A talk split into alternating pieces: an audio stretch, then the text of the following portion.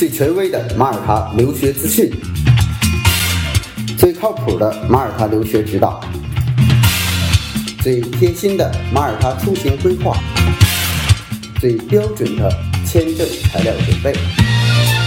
关于马耳他，听了我的广播，不再道听途说。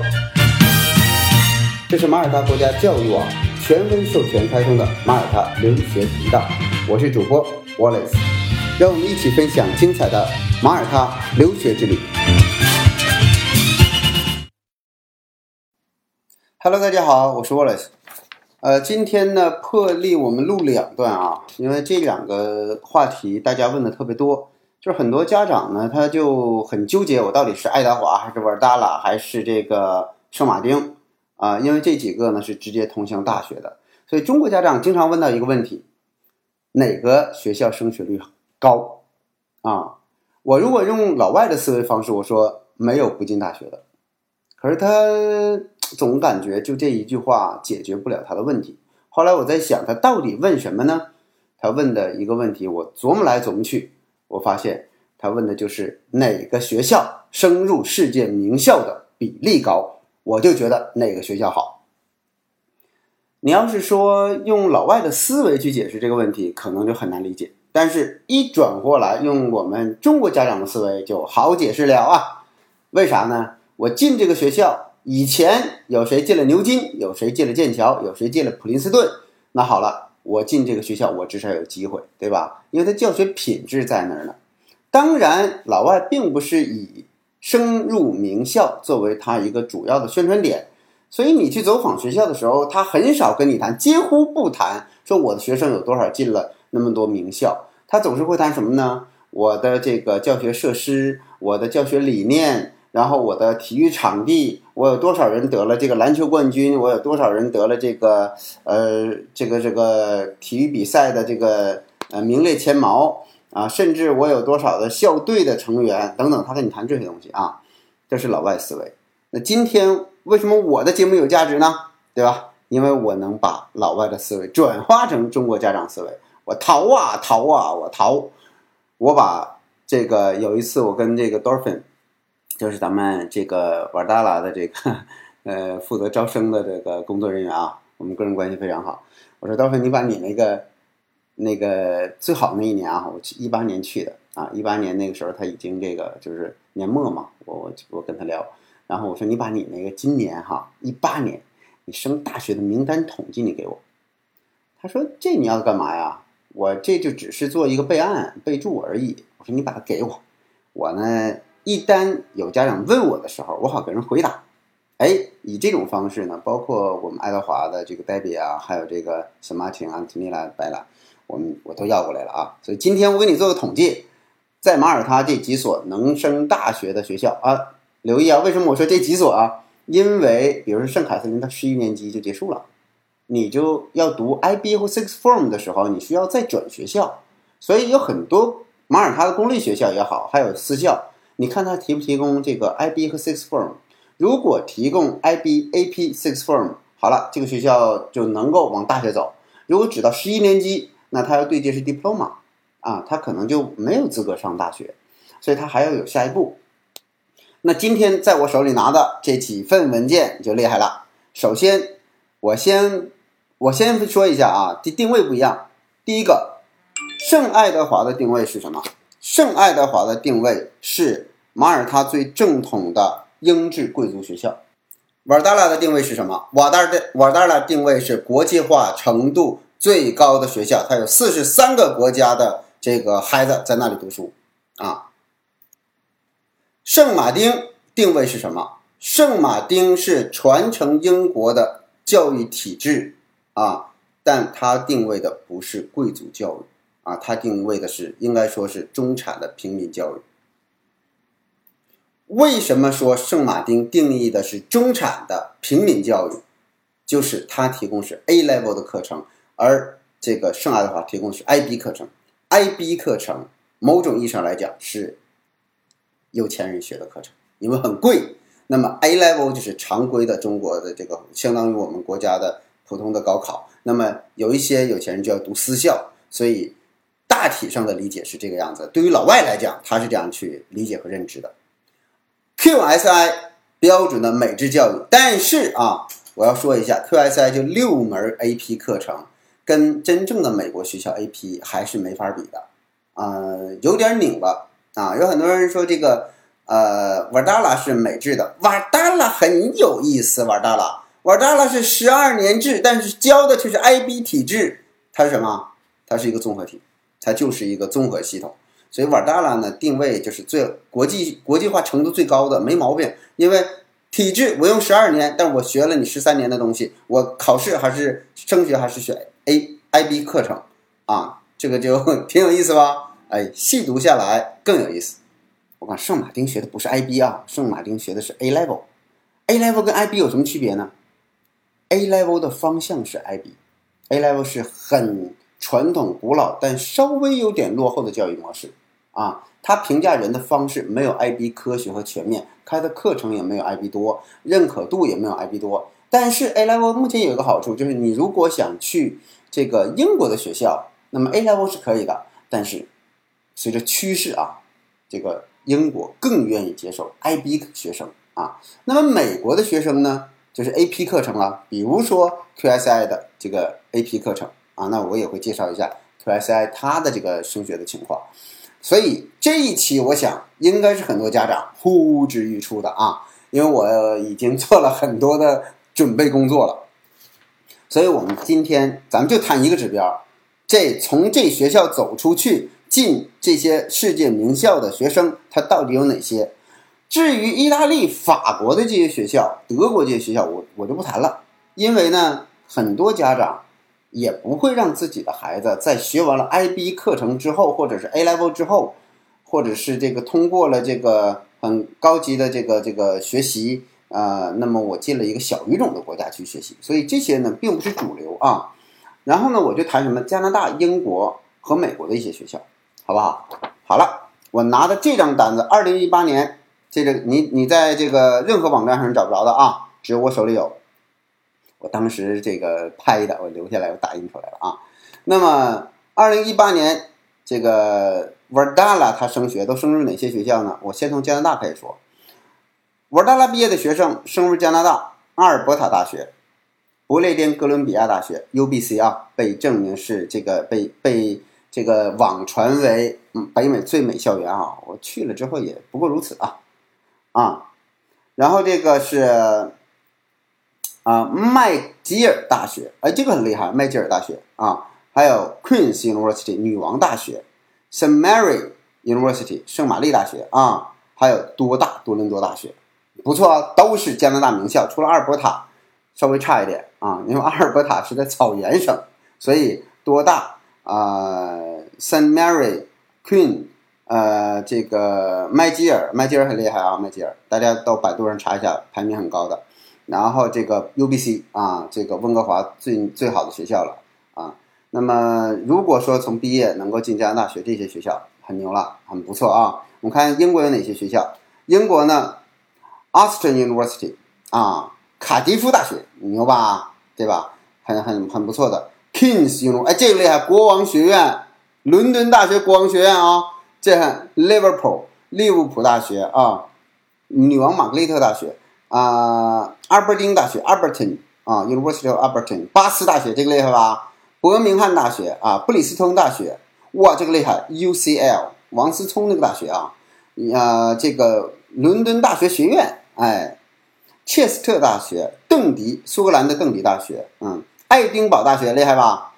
埃克塞特大学，格拉斯哥大学，肯特大学，利兹大学。啊，莱斯特大学、曼彻斯特大学，曼彻斯特很厉害的啊。曼彻斯特大家查一下这个英国前七啊。然后呢，除了 G 五，马上就是这个这个就快是曼曼彻斯特了啊。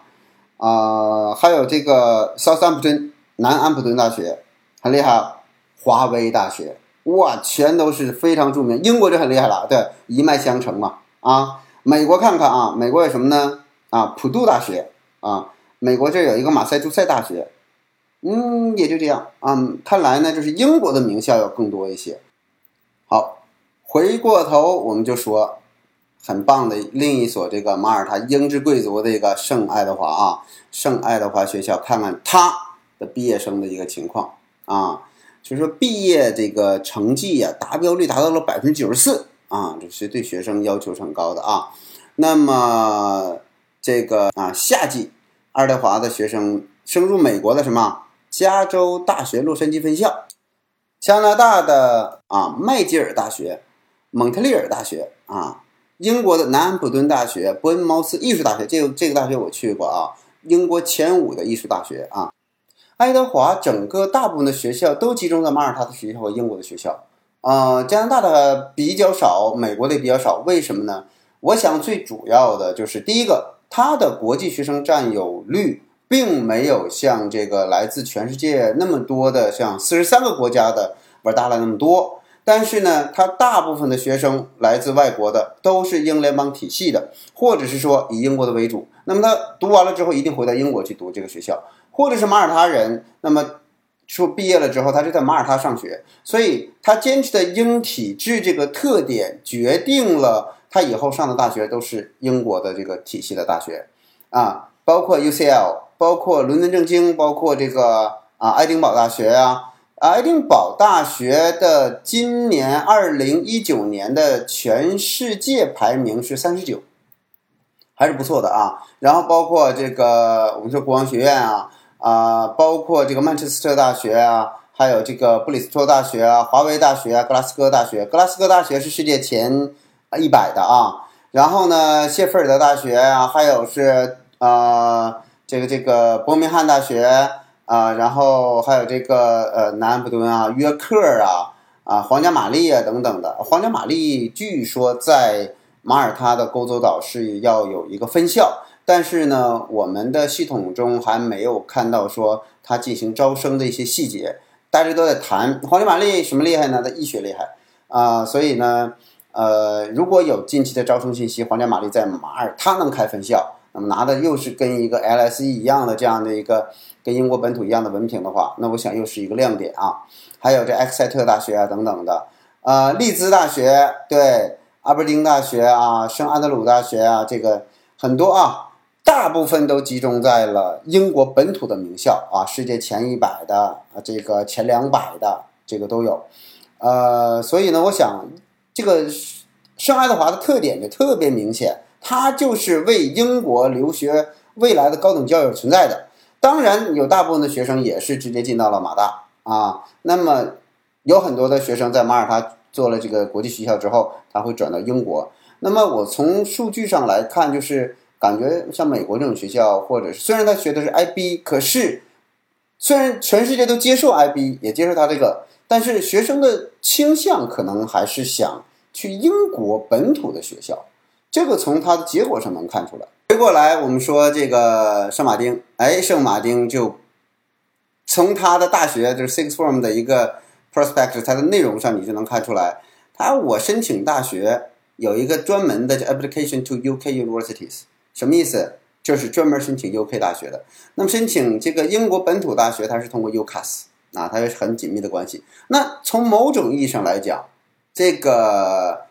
圣马丁大部分的学生走进的都是英国的大学，啊，但是他并没有罗列出哪些名校，所以从某种意义上来讲，走尤卡斯的这个系统，就是你根据你自己这个能力，然后 A level 的水平，那回过头来，我同样是申请英国学校，我 A level 跟 IB 哪个更好呢？答案只有一个，那就是 IB 会更好啊。那么尤卡斯不？那我去学 I。A level 的时候，相对于 IB 有没有优势呢？有，就是你在高中的时候，你学的程度要比 IB 简单，确实是这样的。那学完了 IB 啊，这个你的这个国际认可程度要比 A level 更高。但如果你申请英国的学校呢，你也可以用 A level。不过，如果你想申请好学校，你的 A level 至少要四个啊，至少要读四个 A 等级的这样的一个项目 project。你才能够有资格申请，呃，很好的大学。所以大部分有些学生甚至选两个，为了简单。呃，我不知道你是在投机取巧呢，还是说虽然他允许你这样做啊，但是我觉得这个是对自己的一个不负责任啊。如果想进圣马丁，你就选三到四个 A level 啊，就是往多选然后多学，这样呢增加你自己的竞争力。至于他这些学校，我刚才都已经其实提到了啊，大同小异。但是他的学校的整体的排名呢，相对于爱德华，呃，并不是那么靠前啊。那么回过来，最后一个就是 QSI，QSI，呃，提到的这个所谓的这个美，因为 AP 这个系统学完了之后，你大部分申请的是美国学校啊。我手里边说实话没有准确的这个 QSI 他升学的这个单子。啊，我也在跟他去协调，慢慢我想更新。但是从他的体系来讲，就是你拿着 AP 的成绩，你去学在美国大学先修课程，而且它只有六门 AP 可以选，所以应该说在名校这个领域之中，QSI 并不占优势啊。特别是在马耳他学了这个私校的，第一个，美国的消费在大学的消费，马耳他的这个学私校的人不见得能接受啊。现在粗略的统计，今今年在马在美国读私校、读大学，基本上要在呃七万刀左右，甚至到六万刀啊，就便宜点六万刀全下来，那也一年在四十万左右到五十万之间。所以我觉得能在英国还好，在三十五万左右。所以最性价比最高还是马耳他。所以你读了一个 AP 在 QSI，然后你又不去美国，又没有钱去美国的情况之下，你就很尴尬。而且现在啊，我的这个数据来看，QSI 的学费是全马耳他最贵的，比瓦尔达拉都贵啊。所以大家在选的时候，你们呃在目标如果不是非得定义在美国那些学校的时候，还是建议你选 A Level 啦，或者是 IB 课程啊，或者是瓦尔达拉的 IB。当然，瓦尔达拉对你的孩子要求是很高的啊。从我手里拿的一个语言对比表来讲。就是正常，呃，你可能能进这个爱德华的，比如五点五。你要是想进这个瓦达拉，你可能得需要六点五的这样的成绩啊。它有一个换算表，所以如果你达不到这个程度，你是没有资格去读的。那为什么瓦达拉确实它的国际名校要多一些啊？而这个圣爱德华呢，集中在它的这个英国的名校多一些。第一个就是瓦达拉本身它的国际学生就多，他回国了之后，他一定进自己国家。比如说加拿大在这里学的人。他就回国读加拿大大学嘛，那么美国在他这里读的人，他就回美国嘛。呃，当然你发现啊，去英国的还是多的，对吧？英国的学校还是多的。所以大家怎么想？各位客官，呃，你的孩子下一步要送到哪个学校？呃，您心里边是否已经有了一个结果呢？这是很多家长你都会问到的，问到的一个问题。最根本的就是升学率，什么升学率？名校升学率。如果说上大学，百分百能上，只要你你别挂科啊，只要你别抄袭，那么在马耳他你能进这个 IB Six Form，你就一定能读下来。读完了之后，你一定有大学可上啊。但是什么样水平的大学，最终还是由孩子自己的能力来决定和学习态度来决定。好，这就是本期关于马耳他几大学校的这个升学情况的汇报啊，希望对您有所帮助。面积三百六十平方公里，历史却贯穿七千年，人口四十一万，就业率欧洲领先，文化源于骑士，英制教育贯穿两百年，南欧地中海之心，马耳他，欧洲的后花园，这辈子一定要去的地方。